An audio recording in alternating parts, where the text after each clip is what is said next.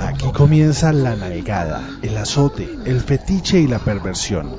Esto es 24-7 BDSM, programa de la corporación BDSM Fetish Colombia.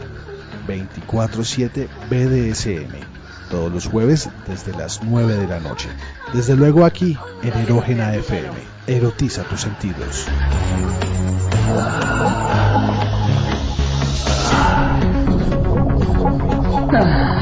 Endurece esa para mí, saco de mierda. Muy buenas noches tengan todas y todos ustedes. En este momento abrimos las puertas de la mazmorra móvil de Erógena FM a 14 pisos de altura sobre la calle 19. Eh, oiga, qué bueno que sacaron al procurador. Eh, le sienta bien a este espacio que el señor procurador ya haya dejado su cargo. Muy bien, lo- entierro bailable para el señor Ordóñez. y como siempre, pues eh, saludamos a los compañeros de micrófono y de Sadoaventura. Eh, Severina en la ciudad de Medellín, muy buenas noches y qué bueno estar nuevamente en este espacio con ustedes. Bueno, tiempo sin oírnos, sí señores, tiempo sin oírnos y tiempo sin vernos. Creo que la última vez fue por allá cuando estuvimos haciendo la nalgada número 2, pero volvemos después de unas eh, em, inmerecidas vacaciones, un receso forzoso. Y pues ya estábamos echando de menos este programa con su característico, su característica improvisación y chambonería. Y mal gusto también. Sí, hola, llevábamos eh, ya un par de semanas sin poder eh, ponernos de acuerdo, unos viajando, otros enfermos, otros ocupados. Pero bueno, lo importante es que estamos de regreso con toda eh, la sabrosura, la perversión y la promoción al de Generis Nacional que nos caracteriza en este espacio. Eh, desde luego también saludamos acá a Bursmali, caballero de micrófono. Muy buena noche. Muy buenas noches, Capitán Erógeno. Muy buenas noches, Severina, que ese sí que con ese sí que no nos vemos hace rato.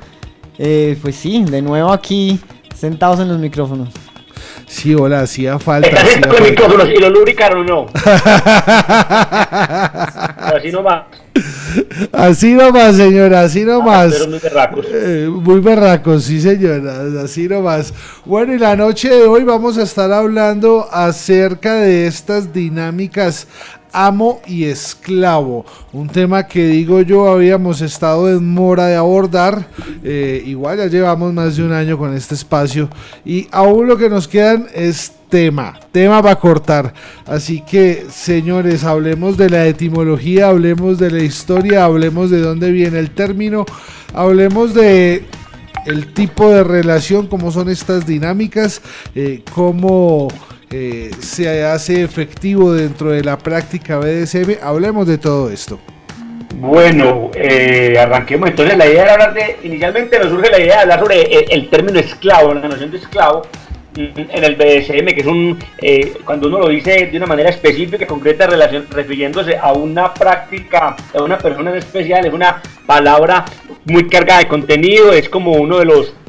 De los es uno de los puntos de uno de los elementos de la ecuación BDSM es quizás el tipo de relaciones más extremas, porque acordémonos para, para empezar a poner eh, las cartas sobre la mesa, esclavo ahí eh, es la dupla amo-esclavo, master-slave, que esa dupla es la dupla como más, digamos, más escasa, porque las duplas de las que hemos hablado mucho en este programa son inicialmente la más amplia que engloba y que engloba todas las, todas las relaciones y de ahí se va cer- cerrando y cerrando y cerrando y cerrando el espectro. La más amplia es eh, top y bottom. Si nos acordamos top y bottom, la parte que domina y la parte a la que se domina, luego viene efectivamente se cierra la se cierra como el triángulo, la pirámide y llegamos a dominante sumiso, que es una eh, tipo de relación que ya se- es más específica, pero no es tan tan tan extrema o tan radical como lo es la relación amo y esclavo. Entonces vamos a hablar esa relación, el puesto particular del esclavo y las dinámicas que se ejercen al interior de ese tipo de relaciones. Bueno, ahora la pregunta que me surge es cuál es la diferencia entre estas, porque eh, los términos, de pronto eh, alguno es más extremo que otro. ¿Cómo es esto? Bueno, la- las diferencias son, imaginémonos un, imaginémonos podemos imaginar una pirámide, pero también podemos imaginar un gran círculo. En el gran círculo de los tipos de relaciones, donde hay intercambio de poder, que sería como la definición, eh, donde hay power exchange, hablan pues en donde hay intercambio de poder, donde hay sesión de poder, está la primera y la más sencilla, que es la del top y la del bottom, que simplemente es una relación de juego y la, la definición top y bottom solo se asocian a práctica, o sea, simplemente es la práctica que está haciendo. Por ejemplo, alguien que simplemente va a que lo amarren, el que lo amarra es el top, al que amarran es el bottom. Todo porque tiene la parte superior, la parte de control, bottom porque es la parte de abajo, la parte que sufre o que... Eh, la parte que sufre o que... Que es sometida. esa es la parte que está buscando, la parte que es sometida. Esa es la primera dupla, ¿no? La primera manera de relacionarse, pero no hay ningún intercambio de poder más allá de eh, la práctica como tal. No hay ninguna cuestión simbólica asociada con rituales o con eh, asociado con, con sesión como de la, de la, de la autonomía. Luego viene el siguiente nivel de, relacionarse, donde ya es dominante sumiso y o dominante sumisa. En ese tipo de relación ya hay más ritual por un lado, la relación eh, efectivamente es más consciente o más claro que hay un control de una parte sobre la otra y que no necesariamente se, se circunscribe a, a, la práctica concreta de algo, sino que hay alguien que decide voluntariamente, ya sea por un corto periodo de tiempo, por un largo periodo de tiempo, someterse a la voluntad de la otra persona. En este tipo de relaciones de dominante sumiso, dominante sumisa, ya el tema del intercambio de poder es más, eh, más fuerte, más preciso, más consciente y así hayan contratos o, se negocia la sesión, eh, la persona ya está asumiendo que se somete a la voluntad de otra persona y eso se desarrolla en una infinidad de prácticas, de actividades e inclusive de gestos o, de, ya depende ya el nivel de complejidad que, que revista la relación, porque pues una relación de dominación-sumisión no necesariamente pues tiene que durar toda una vida o toda una relación. También usted puede tener relaciones de ese que duren unas horas o un fin de semana. Eh, en lo que caracteriza también estas relaciones, quizás frente a la de amo y esclavo, es que uno en la, relación de ese, en la mayoría de los casos, aunque hay relaciones de ese que son como de largo, de largo tiempo, de largo, que duran mucho, pero por lo general uno entra y sale, se entra y se sale eh, digamos, a través de ciertos códigos, a través de ciertas claves, uno lo vive por momentos, no está necesariamente, digamos, eh, viviéndola constantemente. Ya llegamos, ahí se va acercando, se va cerrando el, el círculo que traemos, la pirámide, y llegamos como al, non plus ultra, al nivel eh, más fantaseado, al nivel más eh, soñado, al nivel que a veces hace más parte de la fantasía o de la literatura erótica que de lo que nosotros nos encontramos dentro de la fauna y la flora variopinta del de generis nacional, que es la relación de amo y esclava, amo y esclava, ama y esclava, en fin, las relaciones son múltiples, pero lo que este tipo de relaciones es la sesión, entre comillas, total de la autonomía, o sea, hay un intercambio integral, por eso se, se, toma una palabra que tiene tanta connotación, lo que tiene un sentido tan fuerte de la historia occidental como lo es la noción de esclavitud, que es donde la persona pierde todos sus derechos y todas sus libertades, que era un, que digamos históricamente en periodos de la, de la, de la sociedad no solamente occidental, sino de otras sociedades, ha sido algo recurrente que nosotros tenemos pues la nefasta, el nefasto recuerdo también hasta no hace muchos siglos, pues para los países como Colombia, mm, parte de, su, de, su, de su ADN y de su, eh, digamos, historia está ligada a la noción de esclavitud. Entonces, eh, ese, último nivel de sesión de la voluntad es el que caracteriza la posición del esclavo y es de la que vamos a hablar hoy brevemente en este, en este eh, capítulo de la nalgada y yo creo que Luis Andrés nos puede aportar algo interesante, una, un dato muy curioso sobre la etimología incluso de la misma palabra esclavo. Bueno, sí, ahora que Serina precisamente estaba hablando de la, del peso de esa palabra para la historia en general de la humanidad, pero claro, por supuesto, para la historia de Occidente y de los imaginarios que nosotros heredamos, la palabra esclavo viene de los pueblos precisamente eslavos que fungían precisamente como fuerza de trabajo en las invasiones del imperio bizantino, por allá más o menos como entre el 300 y el 500, entre el año 300 y el año 500. Em, lo interesante es que a pesar de los cambios en la historia, no tanto la noción, pero sí la realidad de la esclavitud ha venido, ha sobrevivido de una forma u otra. Es decir, eh, una vez que comienzan a, mm, acabarse, eh, principalmente, digamos, en, en Europa Central, eh, la esclavitud como institución social, de todas maneras, algo de eso sobrevivió eh, de la forma de la servitud. Tanto así que de hecho la palabra siervo viene del latín servus, que era la manera en la que la antigua Roma eh, hablaba de, lo que, de lo que eran los esclavos para la Roma antigua. Y tristemente, mm, de- Severina decía que hasta hace un pocos siglos la historia de Colombia mm, estaba eh, ligada pues a la esclavitud.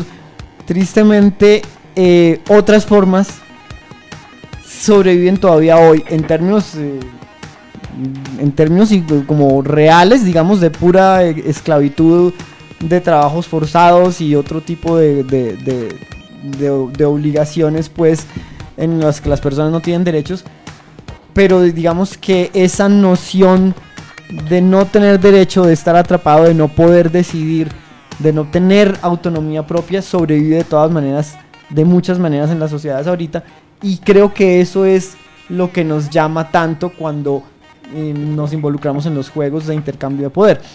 Y, quer- y quería agregar respecto a la, a la, a la- clasificación que, claro, en términos eh, como absolutos, la clasificación eh, entre bottom, top y bottom, dominante, sumiso, amo y esclavo, tiene que ver, por supuesto, como con la cantidad de autonomía que se entrega en la relación de intercambio de poder.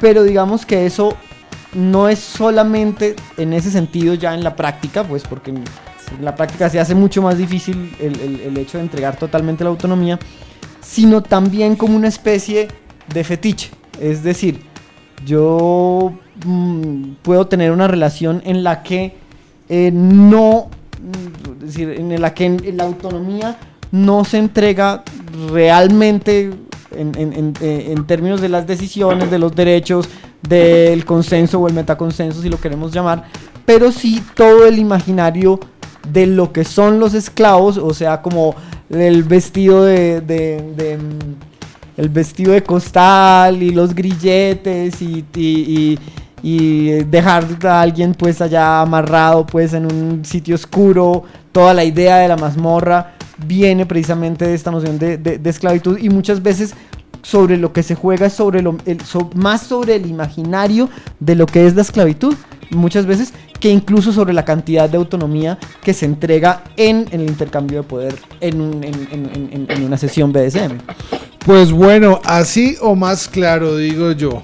Eh, con esto, eh, la idea que tenemos nosotros acá es dejar bien, bien claro eh, términos, las diferencias entre una y otra dinámica, entre una y otra relación. Como lo decían acá Bursmal y Severina, eh, todo varía también eh, con la intensidad, ¿no? Eh, la diferencia fundamental entre ser esclavo a ser eh, bottom, eh, pues está ahí bien, bien marcada por el tema de la intensidad a la hora de la práctica. Bueno, señores, yo creo que vamos llegando a la primera pausa de la noche. ¿Qué tal si nos vamos con la sabrosura de Britney Vanessa? Vámonos con Slave de Britney Spears y seguido a esto, eh, creo que vienen los Rolling Stones también con Slave. Eh, ¿Me corrigen, señores? Sí, señor, tenemos dos canciones con Slave, la que la de Rolling Stones es una canción que está del año 1981, de un álbum que se llama Está tuyo del año 81, la canción Slave, es una canción que contrariamente a lo que estamos trabajando en el tema de hoy, pues dice que yo no soy tu esclavo. En fin. Y nos acordamos que la canción de I'm a Slave for You de Britney es de su álbum precisamente Britney y este fue del 2001 y este fue su, su, principal single. Ya estamos tan viejos, ahora eso es de ya 2001. Oh por Dios, oh por Dios. Muy bien, con la buena música los dejamos. Eh, y ustedes no se vayan a desconectar, que ya sigue más de esta Sadu Aventura. I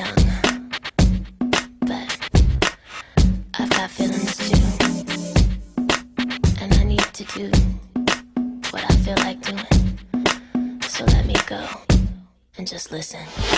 All you people look at me like I'm a little girl. Well, did you ever think it'd be okay for me to step into this world?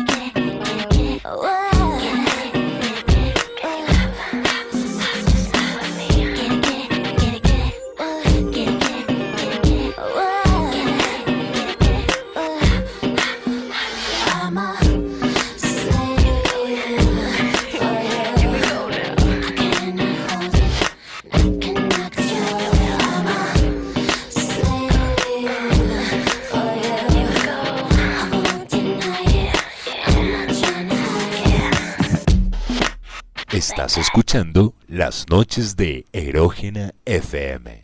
Quiero tu polla. Oh, sí. Oh, tío. Oh, oh, qué pollo más duro. Oh, oh, tío. Oh, oh, oh, oh te gusta, yo sé que gusta. Porque sabes que te gusta, escucha 24-7 BDSM. Todos los jueves, desde las 9 de la noche. Solo aquí, en Erógena FM. Erotiza tus sentidos.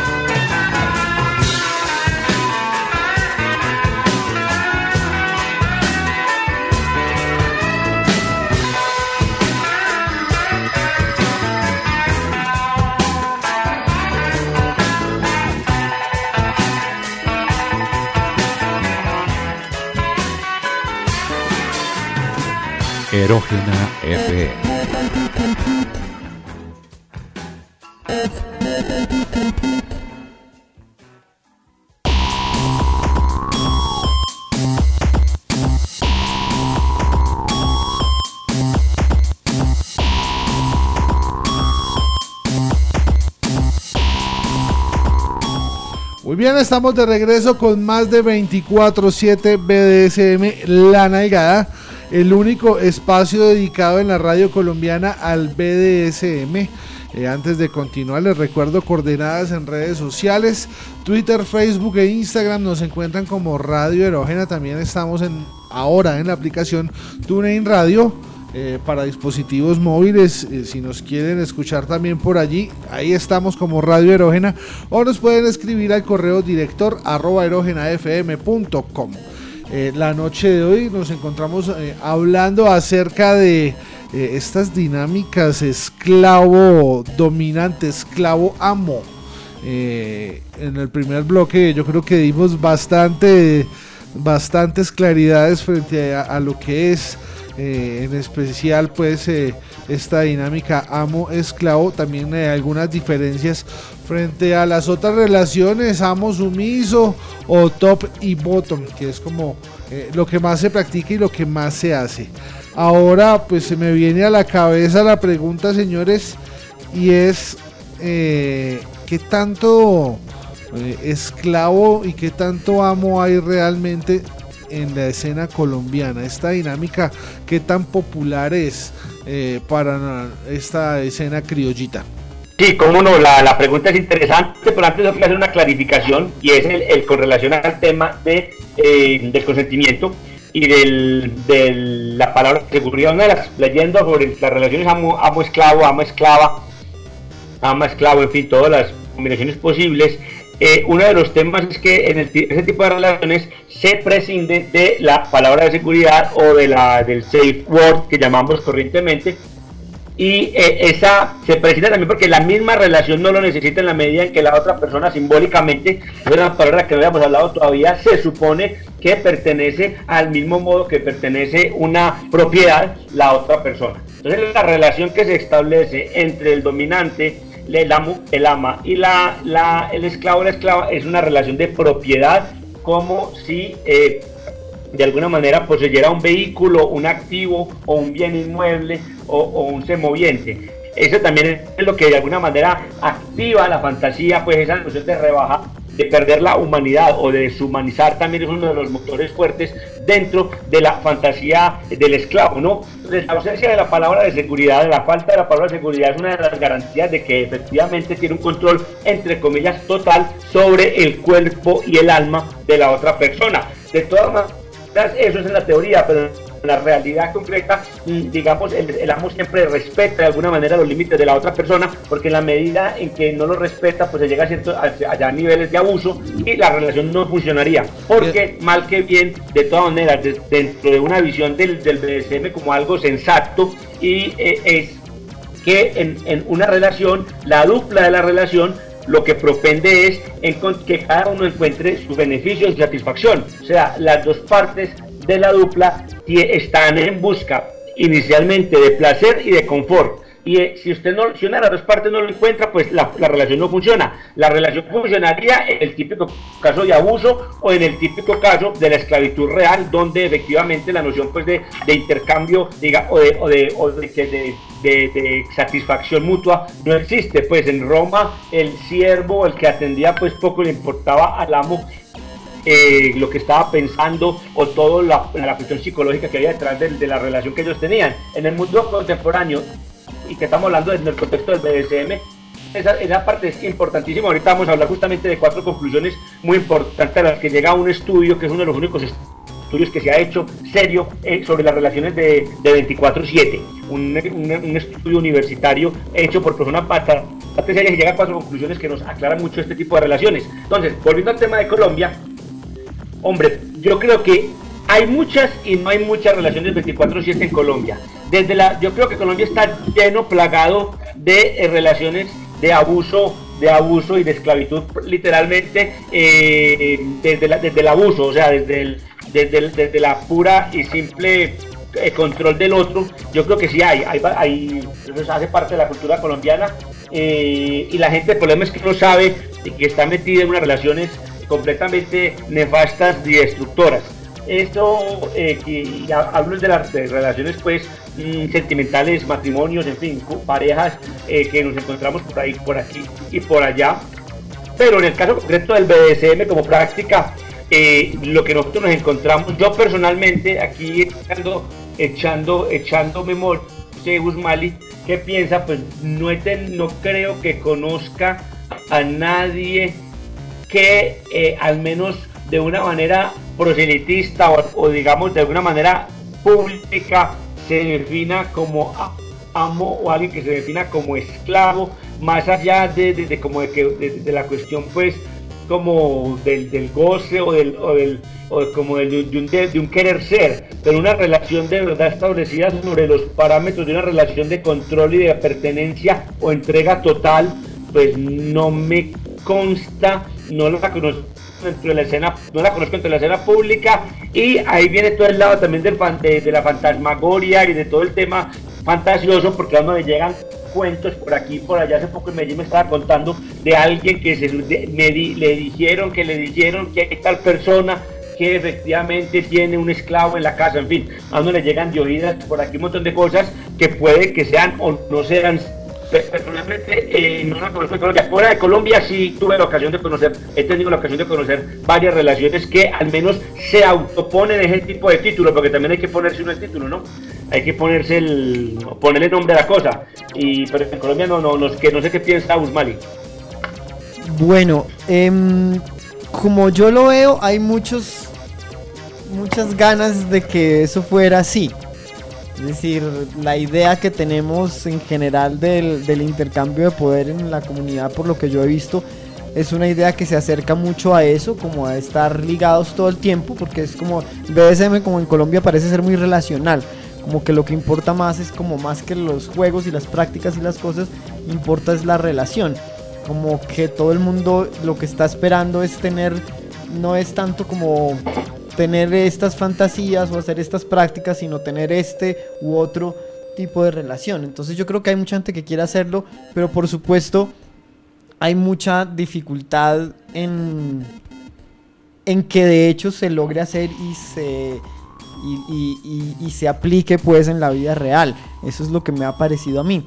Respecto a lo que estábamos hablando mm, del- de las palabras de seguridad del consenso y del metaconsenso en términos de las, de las relaciones del BDSM, incluso en el imaginario, incluso en la herencia pues que tenemos de la historia de la esclavitud en el mundo, incluso la esclavitud con todo y la ausencia de derechos por parte del esclavo, incluso todo eso, incluso tiene, siempre ha tenido reglas.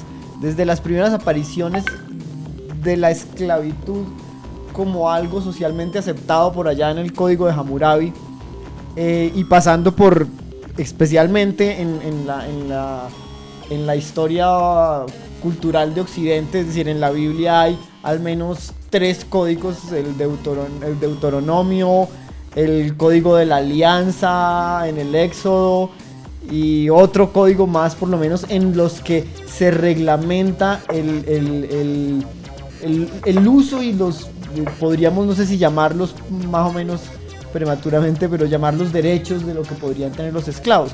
Entonces, por ejemplo, eh, las esclavas de eh, guerra que los soldados eh, se pues, cazaban en, las ciudades que eran invadidas podían ser por supuesto usadas como esclavas sexuales pero si eran usadas como esclavas sexuales después y eh, es decir si eran usadas como esclavas sexuales tenían que dejarlas en libertad en el momento en que ya no las usaran más como esclavas sexuales. Si no eran usadas como esclavas sexuales, pues no tenían, no había ninguna necesidad de dejarlas nunca en libertad. Es decir, había, había incluso reglas en los peores casos de esclavitud y las ha habido siempre durante, durante la historia. Entonces, en ese sentido, mm, para decirlo de una manera más fácil, las chicas o chicos que eh, fantaseen con ser esclavos no y le- le- les da susto meterse en una cosa de esas, no se preocupen que eh, siempre va a haber un, siempre van a tener algún tipo de derechos y em, para quienes les interesa pues tener eh, un esclavo o una esclava o como se llame a su servicio, ni crean que tampoco van a poder hacer lo que se les da la gana. La idea por supuesto, no es esa tampoco en ese extremo. al Igual es que si nos excedemos, eso da cárcel, señor. Eh, Inclusive, inclusive puede ser que no lo hemos dicho, pero eh, en, en lo primero que hay que decir es que en el contexto de casi todos los países con democracias modernas, mm, la esclavitud está prohibida, o sea, como tal, como la noción, es una noción que excede que la mayoría de las legislaciones occidentales razonables y eh, la cuestión es más simbólica, además desde el orden del juego. Pero, digamos, eh, mm, ahorita yo estaba pensando justamente preparando el programa en una cosa tan sencilla como y, una vaina que no tiene nada sexual y es delicado es i- impedir, por ejemplo, si usted tiene una relación con quien usted le impide a esa persona ir a votar, porque usted toma la decisión de que esa persona no puede ir a votar. Eh, una legislación como la colombiana y en muchas legislaciones, impedir a alguien su- que ejerza su derecho al voto es ya una cosa que es una conducta delictiva. Entonces, vea que usted esca- escapa de, escapa de, escapa de, de- de- de cualquier, de cualquier, digamos, imaginario erótico, pero usted está infringiendo una ley solo por impedirle a alguna persona que, si, que vaya a votar. O sea, cosas tan o simplemente no dejarlo ir a la casa cuando el esclavo se quiere ir para la casa, así de simple. Eh, eso Ah, bueno, ya, ah, eso- ya- eso es el- secuestro simple. en, en el nivel en el nivel más más pero lo, lo me refería porque la, la cuestión de los derechos civiles y los derechos y obligaciones políticas son cosas que los estados modernos eh, digamos defienden y uno desde, desde su práctica no se puede como digamos por más que quiera oponer a ello Eh, por lo general pues la gente se pone de acuerdo y pues de alguna manera pues vive o eh, no, no- no cumple ciertas cosas pero en el momento en que alguna de las dos partes decida eh, ir a quejarse pues eh, ahí, ahí cuando empieza a salir como todo el inventario todo el listado de, de la serie eh, de, de crímenes, delitos o contradicciones que pudo haber cometido dentro de la relación. Entonces, el, el, el, digamos, el contexto es un contexto de acuerdo entre voluntades mm, que es más que todo el orden de la fantasía o del, o del digamos, de, lo hablamos en términos generales, habrá gente pues que se cree la película y que los dos están tan completamente comprometidos que van más allá o, o considerarán que están por encima de las leyes y de, las de las normas pues del, del sitio geográfico donde residen. Pero en general todo esto es desde el orden del, de la fantasía, desde el orden del acuerdo, desde el orden más, entre comillas, recreativa. Eso por un punto. Y eh, efectivamente de lo que, de que insistía Guzmán es cierto, la esclavitud siempre ha sido bastante regular desde hace mucho, mucho, mucho tiempo, inclusive la esclavitud más reciente que nosotros conocimos, que era la esclavitud, eh, digamos, occidental, que tenía que ver con, con las colonias, con el trabajo de las colonias, tenían códigos, Francia desde muy temprano instauró normatividades muy precisas sobre qué, qué no se debía qué se podía hacer, y eh, también lo hizo, España trató de hacerlo, pero se demoró dos o tres siglos para, para, para, para hasta los años 1700 para sacar una legislación. Entonces sí es cierto que ese es un tema que no ha sido pues anodino y que, que no ha sido dejado de lado por todos los poderes que han existido a lo largo de la historia. Sí, pues es que el tema de la esclavitud no solo se ha visto a lo largo de la historia, si- sino que se sigue viendo la esclavitud moderna. No falta aquel empleado de call center eh, que le dedica su vida, sus energías y sus ganas eh, por un sueldo mísero. Eso es esclavitud moderna también. Por lo menos para mí, esa es mi eh, percepción particular. Eh, nos esclavizan de maneras eh, diferentes, pero nos siguen esclavizando. La DIAN Pero, también nos bueno. esclaviza a uno. O a decir Severina que Sí. la DIAN no lo esclaviza. Sí, somos todos esclavos de la DIAN, eso sí es cierto. pues. En y cada día más, sobre todo en un país donde cada día Colombia ha tenido, pues, ha ido desarrollando un sistema, tratando de desarrollar un sistema cada día, cada día más efectivo. Quería también apuntar otra cosa que no lo hemos dicho en las relaciones de amo y esclavo, y es que eh, son relaciones que solicitan mucho compromiso y mucho esfuerzo, sobre todo de la parte del top, del dominante, del amo, porque los esclavos o la gente que quiere someterse siempre, por lo general llega como con muchas expectativas, independientemente de, de- demanda mucho trabajo al dominante, o sea, porque el- la- las relaciones de dominación eh, se van como, digamos, se, se hacen en el, en el desempeño, en el, en, el, en el ir haciendo la relación. O sea, no es simplemente decir yo soy su amo, usted es mi esclavo, sino es, ir a- es construir una relación a través de acciones concretas y ese tener que estar todo el tiempo recalcando a través de rituales, a través de códigos, a través de gestos, es como ir reiterando ese tipo de relación porque es algo que, que- es como un statement. O sea hay que decirlo hay que hacerlo para que se para que para que se efectúe. Pues eso solicita mucho trabajo y es de verdad mm, bastante y, hay en todas las categorías sobre todo en dominante o amo o dominante llama, de verdad solicita mucho esfuerzo por parte del dominante. Entonces esas relaciones que duran tanto, son los famosos 24-7, fantas- de fantásticos, como de fantasía, pues eh, el que más trabaja por lo general es el que, el, que tiene que estar pensando cómo va a controlar al otro, qué es lo que le va a poner a hacer, cómo va a, a- a a- a- a ca- cada momento rebajarlo mm, y volverlo más vil y someterlo y eso es un trabajo eh, de tiempo completo. Entonces deberíamos hablar también la- como crear el sindicato de los de los amos de los amos porque pues tienen muchas horas de trabajo los pobres es un trabajo bastante Que se bastante afilien a la. CGT y a la CUT. Sí. Bueno, y sin contar también, eh, por ejemplo, hay una cosa que, pues ya, ya que Serena está tocando el tema, uno suele escuchar que aquí estamos muy eh, atrasados en relación con Estados Unidos o Europa o lo que sea respecto a la intensidad de los juegos o lo serio que juegan las personas. Bueno, les comparé esas personas que tienen esa opinión, les comento, les comento una cosa.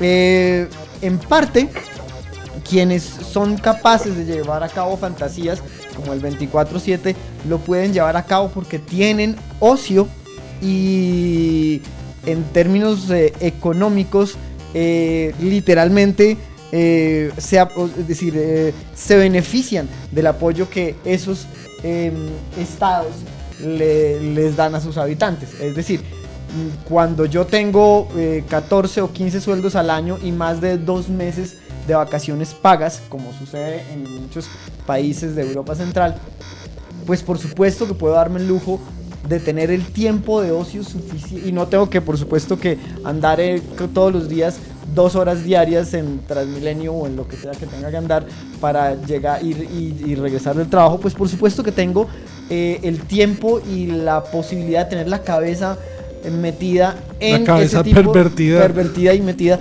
en ese tipo de hobbies si los queremos llamar de esa manera para llevarlos a ese estado digamos de Bueno, ahí desarrollo tenemos, ahí tenemos una inquietud más para transmitirle a nuestros amigos del Movimiento Erótico de Liberación Nacional. Claro, totalmente. También hay condiciones eh, como condiciones reales que permiten o no permiten ese tipo ese tipo de, de, pues de relación.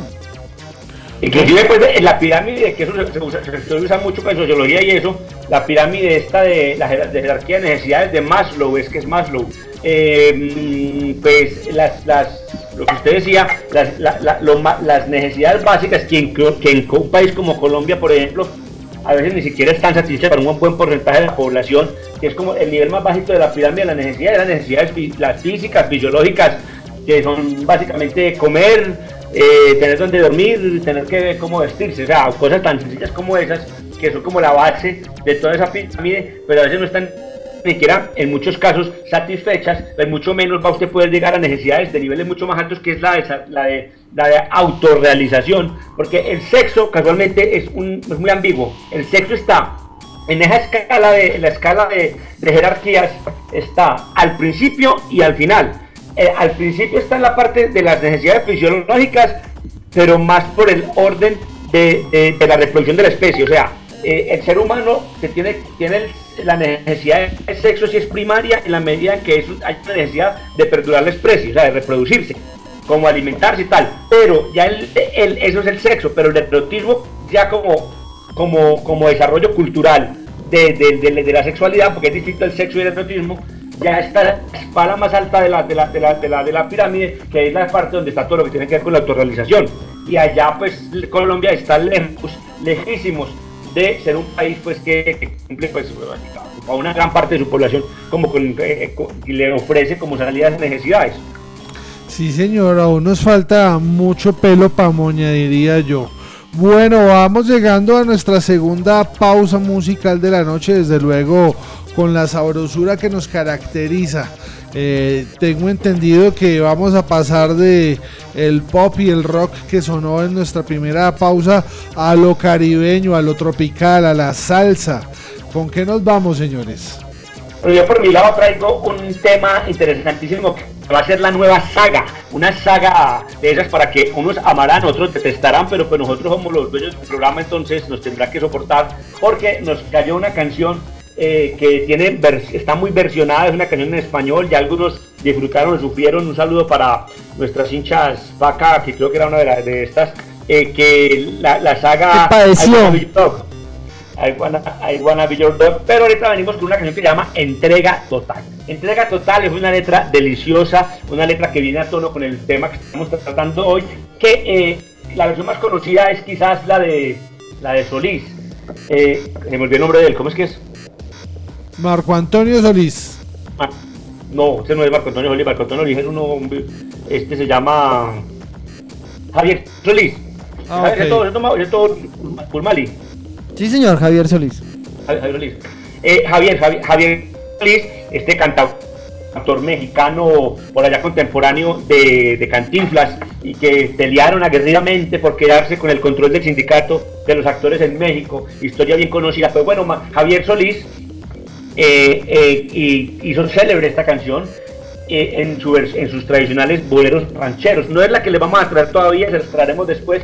Por ahora, entre infinidad de versiones de entrega total, que hay muchas y muchos géneros, vámonos con una versión salsera a cargo de un salsero no muy conocido, pero sí muy importante, vocalista sonero que se llama Leo González y que hace no mucho nos deleitaba con una producción reciente que tiene muchas canciones, muchas canciones como clásicas, Leo González eh, en su álbum Entrega Total, como el nombre de la canción Entrega Total, eh, que también cantó, él cantó con Eddie Palmieri, con Richie Ray, con eh, Chaparro, en fin, es un tipo que estuvo haciendo mucha salsa en los años 70, que también en los 80 y 90 estuvo presente, es venezolano pero reside en Nueva York y nos trae esta deliciosa y guapachosa versión de lo que sería una de las tantas posibilidades de entregarse totalmente a otra persona.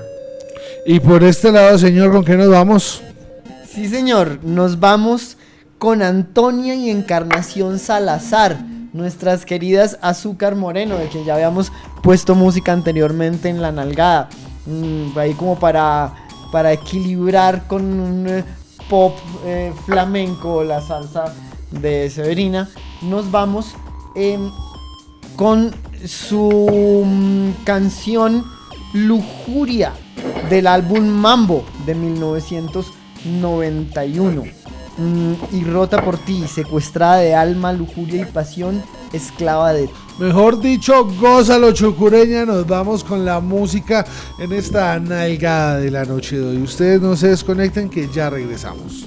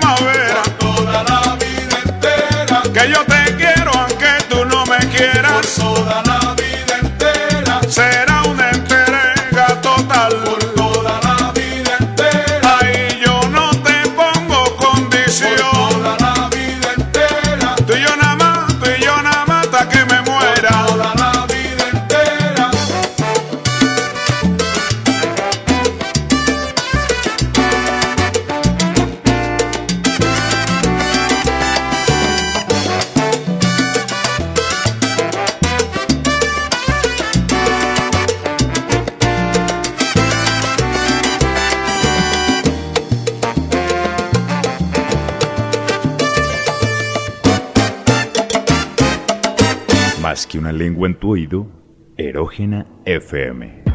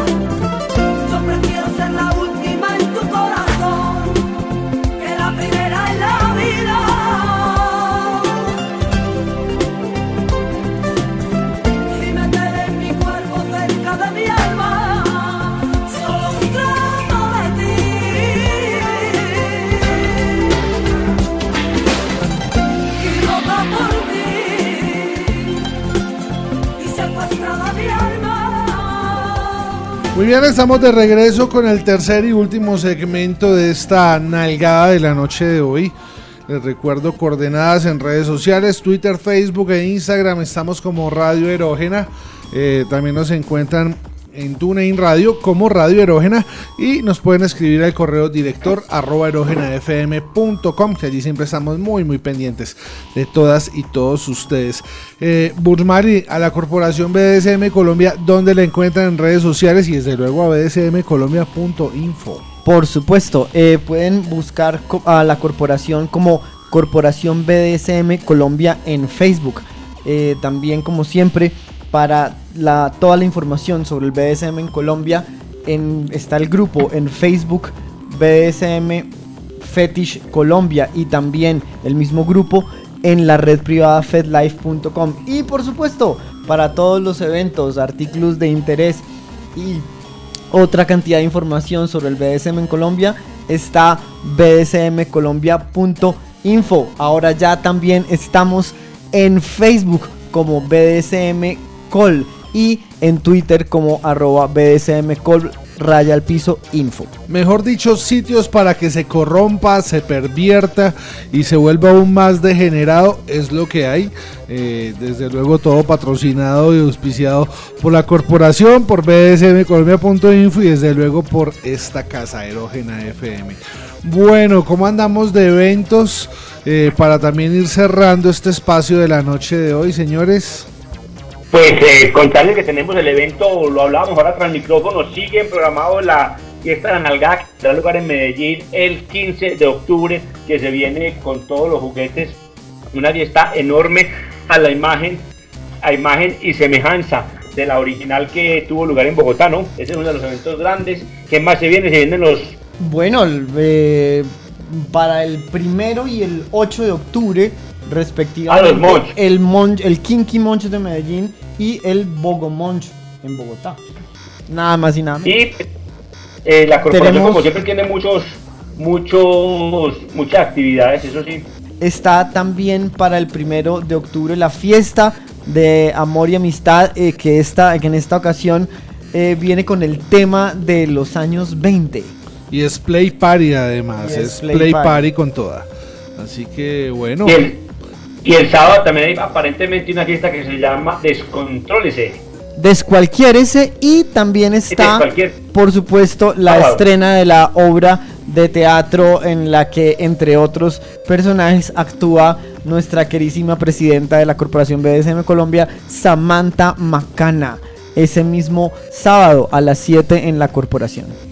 Lo que no sabemos es si en Medellín tendrá lugar el. Creo que sí se va a hacer el Aftermunch, porque el Aftermunch quedaría a una semana de intervalo de la fiesta de la nalgada. De todas maneras, son dos fiestas completamente distintas. La fiesta de la nalgada es una fiesta, una celebración que probablemente va a incluir música en vivo, DJs. La fiesta del 24, el Aftermunch que se está haciendo cada dos meses, es más una reunión más íntima de práctica concreta, donde no, se, no, está, no hay tanta producción de la fiesta. Entonces yo creo que sí van a coexistir las dos fiestas, pero vamos a tener una tarifa especial quizás para, eh, para la gente que asista a, la, a ambas.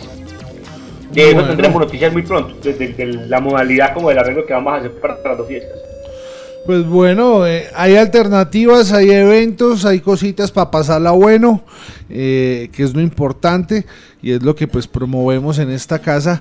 Eh, ¿Alguna otra cosita que se les quede, señores, eh, frente al tema Pues de la me noche? quedó una cosota muy importante, era que quería hablar del texto este que se publica a mediados de los años 2000 sobre las relaciones 24-7 y quería mencionar las, las, las conclusiones.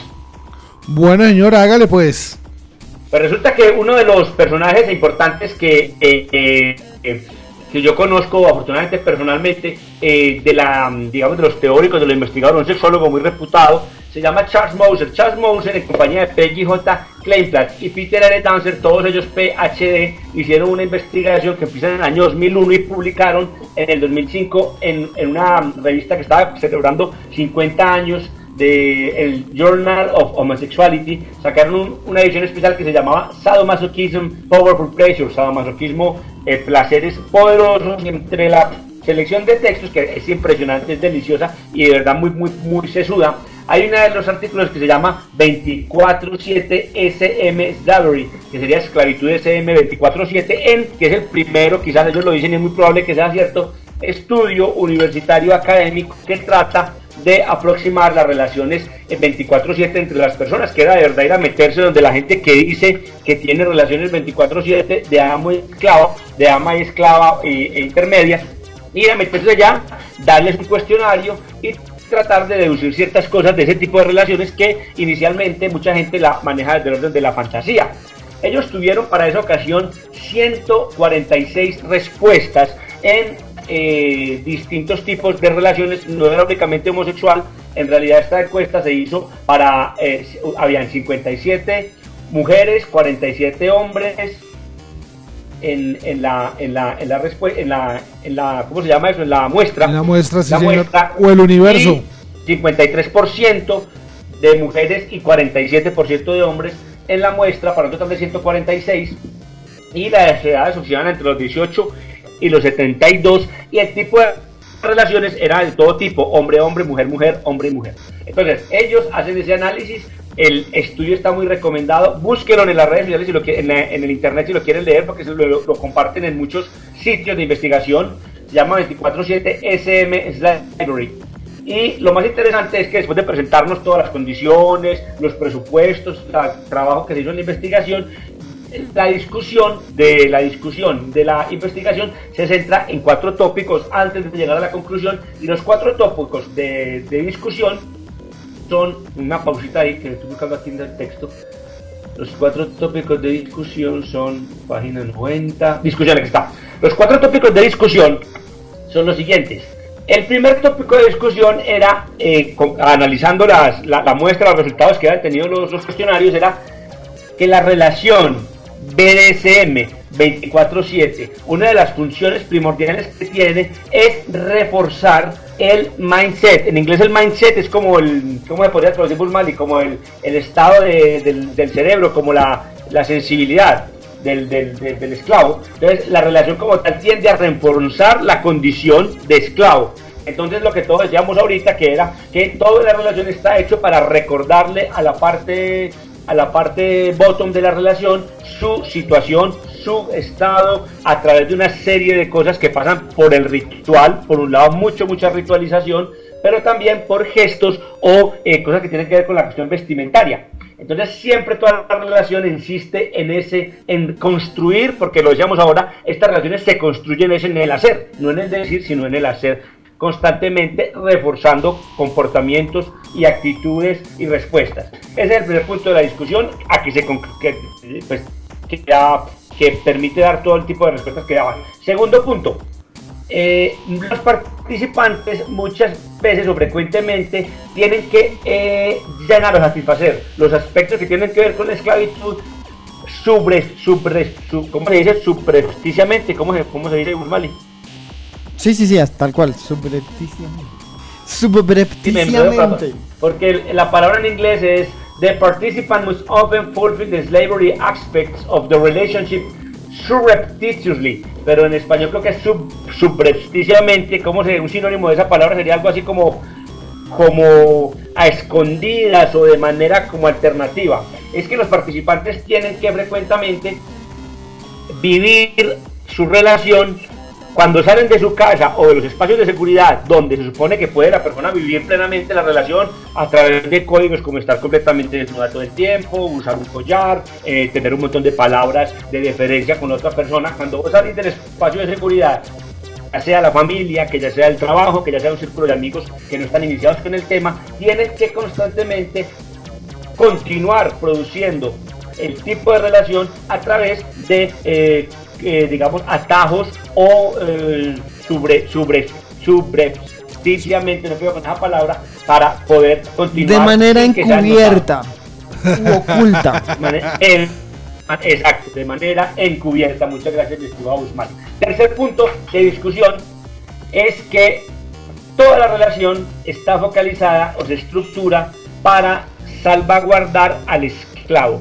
¿Por qué? Porque el esclavo es el que en cualquier momento no le gusta una cosa, se da tres palmaditas en las manos y se va. Y se acabó la relación.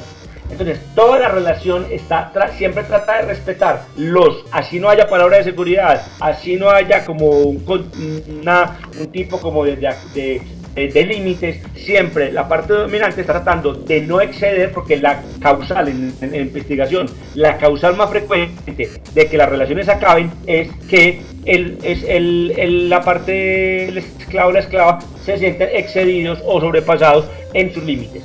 Por un lado, la relación siempre tiene, paralelamente, las relaciones que siempre tienen tendencia a ir hacia una progresiva eh, expansión de los límites, o sea, cada, cada, cada tanto ir sobrepasando sus propios límites, pero no hay que sobrepasarlos de una manera muy ruda porque lleva a una de las relaciones a la ruptura. Y casualmente ese tercer punto implica que que las relaciones, que el- casi todas las relaciones de, de 24-7, casi suene muy extremo, esclavo 24-7, pues tienen final. Y las relaciones, naturalmente, a diferencia de la esclavitud, como la conocemos históricamente, que es una relación que pues el final es la muerte, o en muchas otras, muchas otras cosas, aquí simplemente hay un buen momento en que la persona se dice, chao, esto se acabó. Entonces, tercer punto. Cuarto punto, eh, las relaciones siempre en el largo, como son relaciones de largo tiempo, relaciones que duran en el tiempo, eh, por lo general estas relaciones siempre tienen paralelos con los arreglos convencionales de las parejas tradicionales. O sea, que en el fondo la gente, la gente se sigue relacionando de la misma manera y se, se asemejan mucho a las relaciones eh, tradicionales. Y hay una particularidad muy interesante y es que decía el estudio que las tareas de género asociadas a las tareas caseras, hogareñas, no cambiaban mucho, no cambiaban mucho, o sea, que en realidad una cosa es la fantasía y toda la ficción que hay al respecto, pero que en el fondo las cosas que solían hacer las mujeres en las relaciones, en las relaciones 24/7 también seguían soliéndolas hacer las mujeres y las cosas que hacen los hombres tradicionalmente las seguían haciendo los hombres, cosas tan sencillas como el hombre seguía lavando el carro y la mujer sigue pagando las cuentas, independientemente o sigue ocupándose un poquito más de la casa o de la cocina, independientemente de si es el dominante o el sumiso en la relación. O sea que no se aleja mucho de las convenciones de las parejas tradicionales. Esos cuatro puntos fueron los cuatro puntos de discusión importantes en esta investigación y llega a una conclusión que les quiero leer aquí en la traducción un poquitico rápida. Es un párrafito de conclusión después de todo el estudio que es bastante interesante y dice que la conclusión es que eh, claramente las parejas de propietario esclavo existen y estas relaciones pueden florecer, o sea, tienen futuro, son relaciones que, evolucionan. Eh, las relaciones se focalizan en, en la, en la diferencia de poder entre los partners, entre los compañeros, pero esas relaciones son entre los compañeros y van mucho más allá siempre de los estereotipos que asociamos con poseedores y esclavos. El aspecto sexual de la relación es similar al de otras relaciones SM, sin embargo la intensidad y la frecuencia de los comportamientos no se calificó en el presente estudio. No hay razón para creer que los esclavos necesitan ser salvados o liberados. Eh, no hay indicación de que son más in- hay más inclinación para que sean abusados más que en otro tipo de relaciones. Pareciera que el choque o el shock que algunas personas sienten cuando ven de afuera ese tipo de relaciones proviene más que todo es de los términos que se usan para, para describir ese tipo de relaciones que más las, las- los, los, los comportamientos reales que la gente hace dentro de las mismas relaciones. Es más como un shock frente, uy, una relación de esclavitud tremendo, wow, no, pero cuando usted ve de cerquita, pues ya no es tan chocante. Eh, dicen ellos que otra, otra característica importante de las relaciones, la esclavitud SM, es que esas relaciones se copian mucho de las, tra- de las tradicionales o más convencionales relaciones de pareja. Una vez que la naturaleza de estas relaciones se negocia, las, los participantes simplemente se acogen a los roles que crean dentro de un tipo de un marco que se negociaba previamente. Sí, pues es que igual es la vida real, ¿no, señor? Eh, de una u otra manera son simplemente relaciones y sería muy complicado eh, no tener eh, vicios de forma y de fondo, diría yo. Pues, pues lo que pasa es que eso es lo que eso es lo que aquí llamamos el real BDSM. Más de una vez me ha sorprendido la relación entre el Brian y la Hasblandi y me ha dado casi envidia de la capacidad de control que, que, que, que, que es- que tienen. Sí, claro, es que eso se ve hasta en las mejores familias, caray, hasta en las mejores familias. Bueno, señores, yo creo Y- que vamos llegando. Bueno, Decime, una- Severina. Dale, una dale. Última frase que se me olvidaba, que era la conclusión justamente de la última frase, es que eh, así las cosas, eh, al menos lo que deja ver este estudio, lo que deja ver este estudio, las relaciones, todas las relaciones están montadas eh, sobre el consentimiento mutuo. Esa es el- la conclusión, digamos, de alguna manera, a la que llega este sesudo estudio, que les recomiendo bastante. Pero Igual las relaciones vainilla, las relaciones BDSM, todo tipo de relación, siempre está eh, el factor dominante y siempre está aquel individuo que es sometido o dominado. O si no, dominame, dominame que yo te legitimo, no pueden decir que no. bueno, señores, esto es todo por la noche de hoy. eh, o mejor dicho, nada. Eh, el programa estuvo bien sabroso, bien entretenido, con bastantes datos. Espero que les haya quedado claro toda esta dinámica de relaciones, eh, estas diferencias también entre eh, el esclavo, el amo, el sumiso, el dominante y el top y el bottom. Eh, eso sí, llegamos a la hora de la música, la sabrosura que siempre nos caracteriza. ¿Con qué vamos a cerrar la noche de hoy, señores?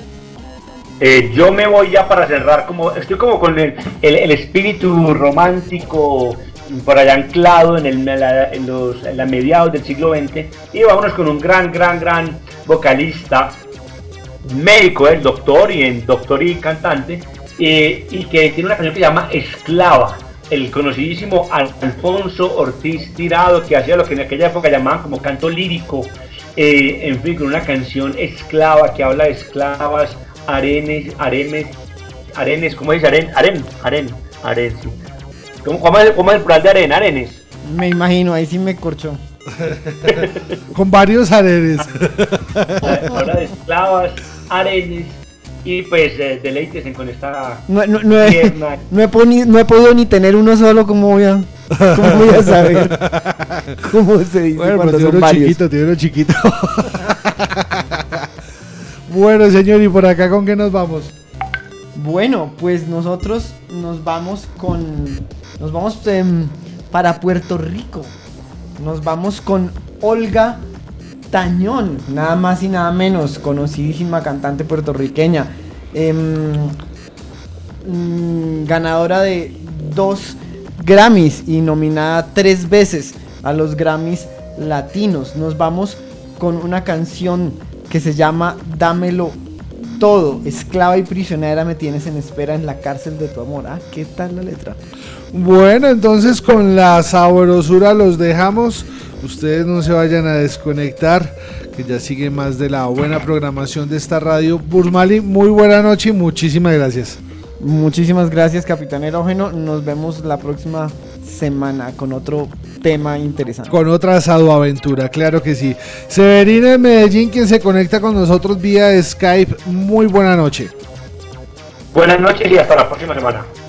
A todas y todos ustedes se les reitera la invitación a quedarse ahí con nosotros. No se les olvide que este próximo 15 de octubre vamos a estar eh, llenando de látex la mazmorra. Vamos a estar llenando de látex la licuadora en la ciudad de Medellín con la Naigada volumen 2. Así que muy, muy atentos. Y pues nada, esto fue todo. Hasta pronto.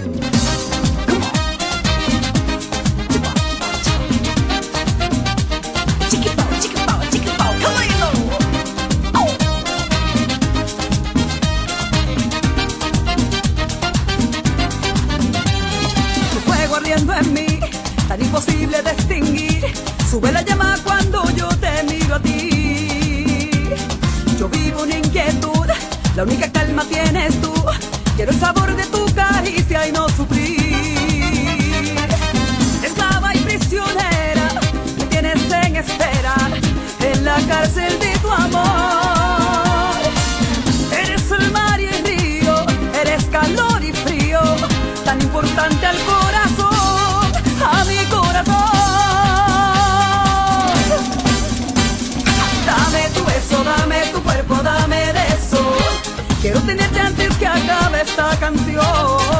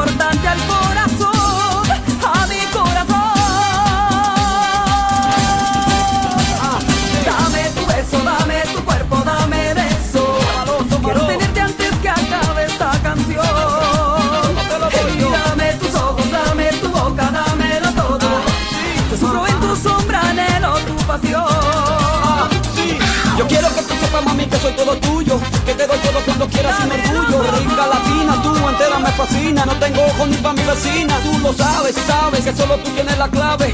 Yo de tu candado soy la llave, pídeme más, sí, que yo te doy lo que tú quieras, yo todo te lo doy. Esclava y prisionera, me tienes en espera en la cárcel de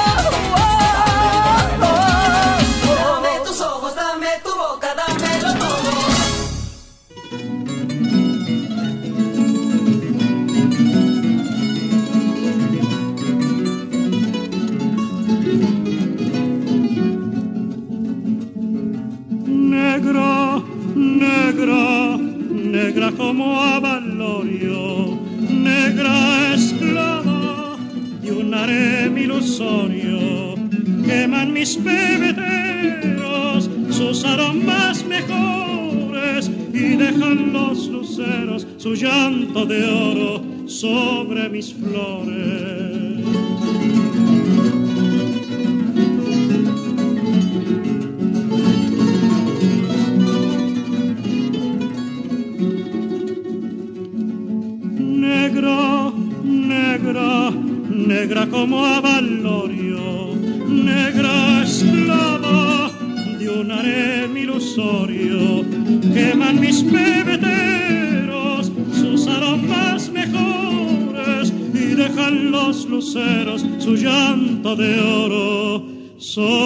is flowing.